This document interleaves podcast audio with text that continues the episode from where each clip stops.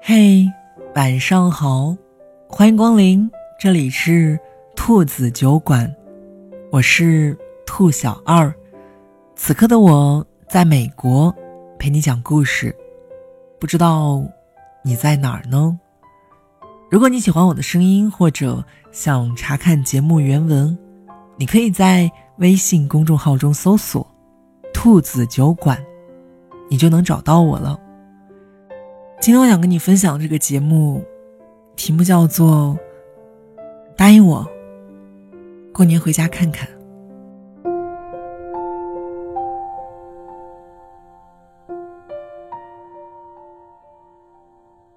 我想这两天，你的朋友圈和微博一定同时被一个叫做“啥是佩奇”的短视频给刷了屏。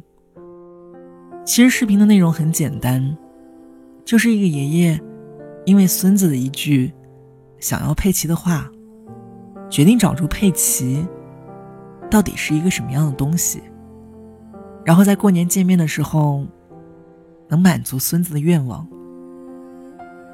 看到“啥是佩奇”这个标题的时候，我想大多数年轻人都一定知道，佩奇是一只动画片里的粉红色小猪。他的视频曾经在抖音上很火，他的贴纸，他的手表，让很多的成年人都争相购买。所以在一开始，我并没有想要点开视频看的欲望。显而易见的答案，没有什么可好奇的。可当我在别人的强烈建议下看完了视频，我才明白，是我想当然的以为。我知道的，别人也一定知道。我能迅速适应的，别人也一定能适应。我们都知道佩奇是那只粉红色的卡通小猪，可我们的爸爸妈妈、我们的爷爷奶奶，他们并不知道。爷爷因为孙子想要佩奇的心愿，非常想弄懂，到底啥是佩奇。于是爷爷带着老花镜，翻着字典。他一行一行的找，只能找到佩戴、配种，就是找不到佩奇。在向村里的邻居们打听之后，爷爷知道了一款叫做佩奇的洗发水，找到了一个叫佩奇的人，还看到了网络上。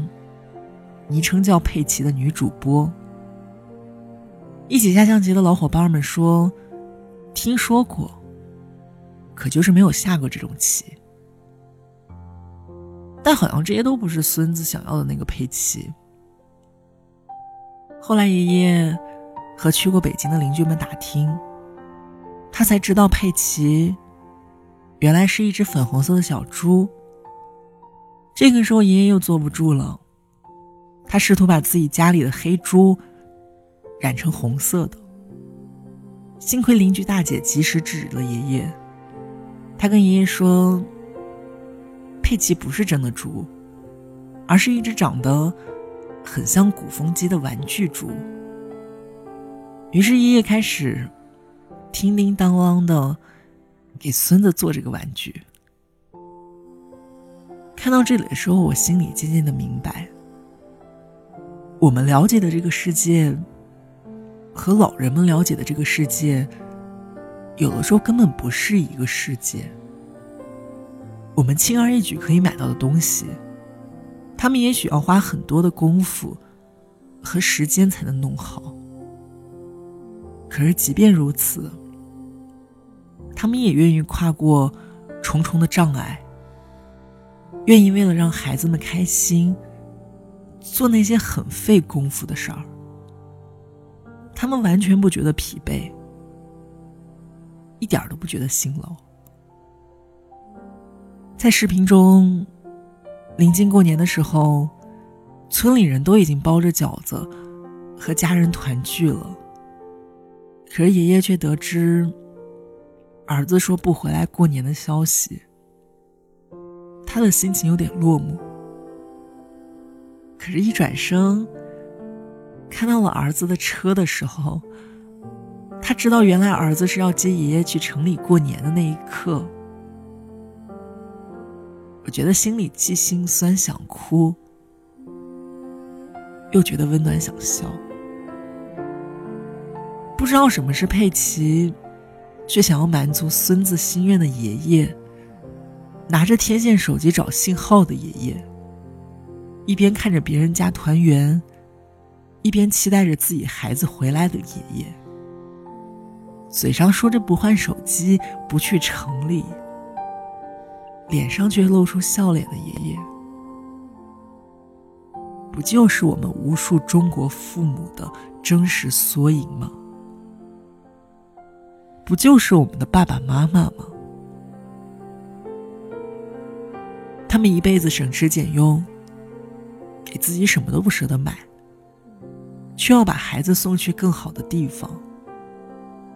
一个人在老家，嘴上说着不用操心，不用孩子们管，却数着日子，盼着孩子们回家。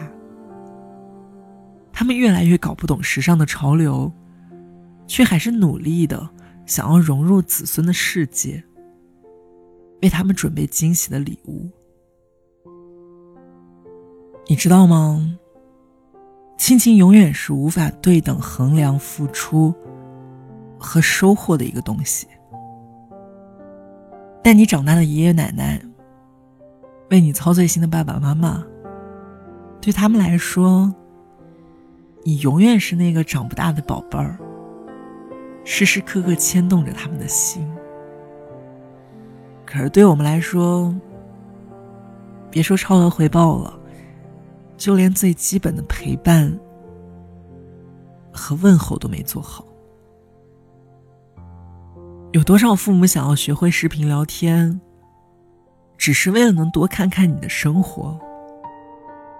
有多少爷爷奶奶打起精神，做一大桌的饭菜？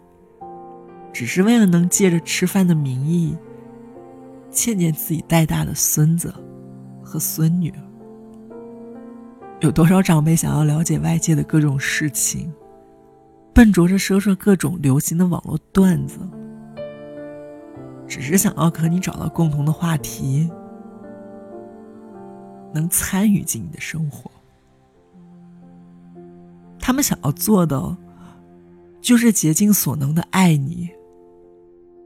哪怕那种方式，在我们看起来是那样的笨拙。在视频的最后，爷爷被接到了城里，和儿子、孙子一起过年的时候，从大大的口袋里掏出来给儿子带的特产，掏出了自己给孙子做的佩奇。你是不是也曾经被塞满书包？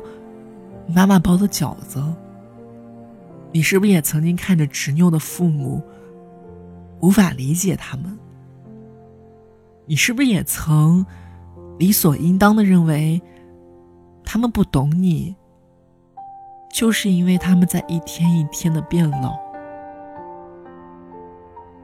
你又有没有一刻觉得，自己不是一个称职的孩子？我理解龙应台说的那句：“所谓父子母女一场，不过是意味着，你和他的缘分，就是今生今世，不断的目送他渐行渐逝。但所谓的一路目送，也不是你可以不回头的往前走啊，你要时时刻刻的回头看看。”他们是否跟着你的步伐？你能不能走得慢一点？等等他们，然后一家人手拉着手一起往前走。长大不是逃离父母的理由，长大应该是更懂得给予家人的爱和问候。快过年了，回家过年的票买好了吗？休息的时候就别在外面玩了，早点回家吧。这个世界上最盼望见到你的，就是你的家人了。最值得你花时间陪伴的，也是你的家人。请你记得，孝顺要趁早。这次回家，答应我，给他们一个大大的拥抱，好吗？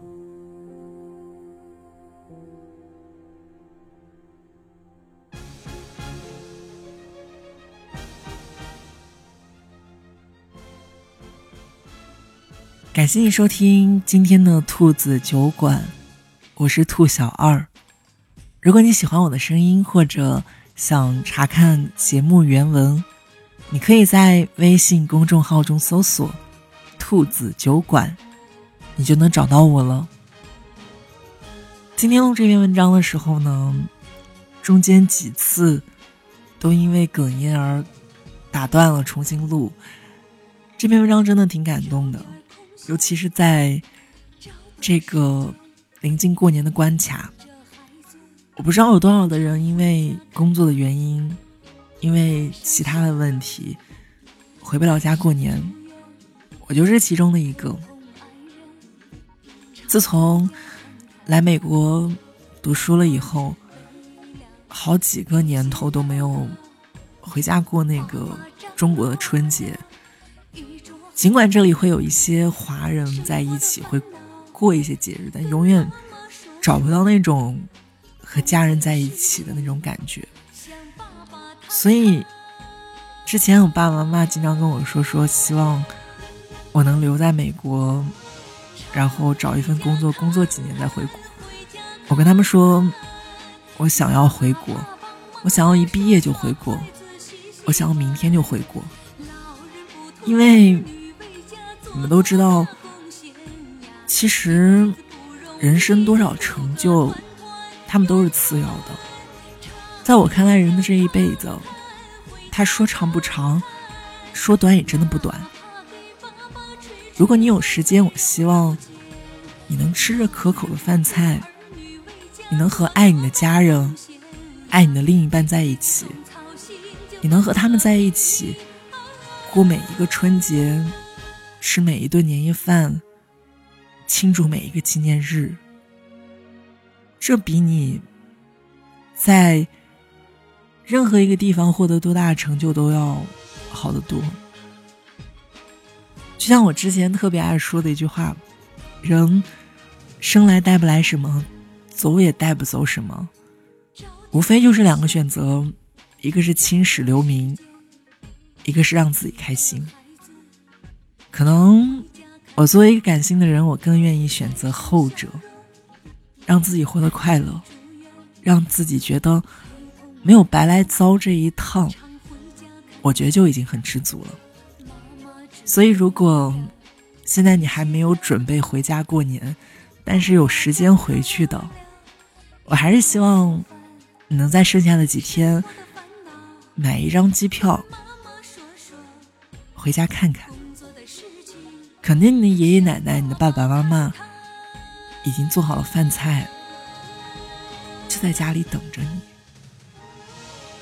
希望今天的节目能给还没有做好准备回家过年的你增添一些回家的勇气。也希望你在二零一九年的春节能过得开心。嗯，就像一会儿我放的这首歌一样。嗯，常回家看看。回家看看，哪怕给爸爸捶捶后背揉揉肩。老人不图儿女为家做多大贡献呀，一辈子总操心，就奔个平平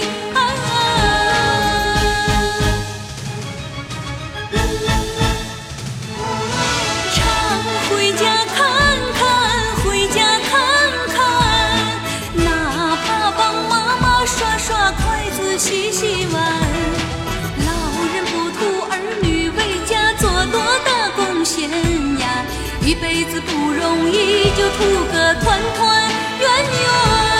常回家看看，回家看看，哪怕给爸爸捶捶后背揉揉肩。老人不图儿女为家做多大贡献呀，一辈子总操心，就奔个平平安。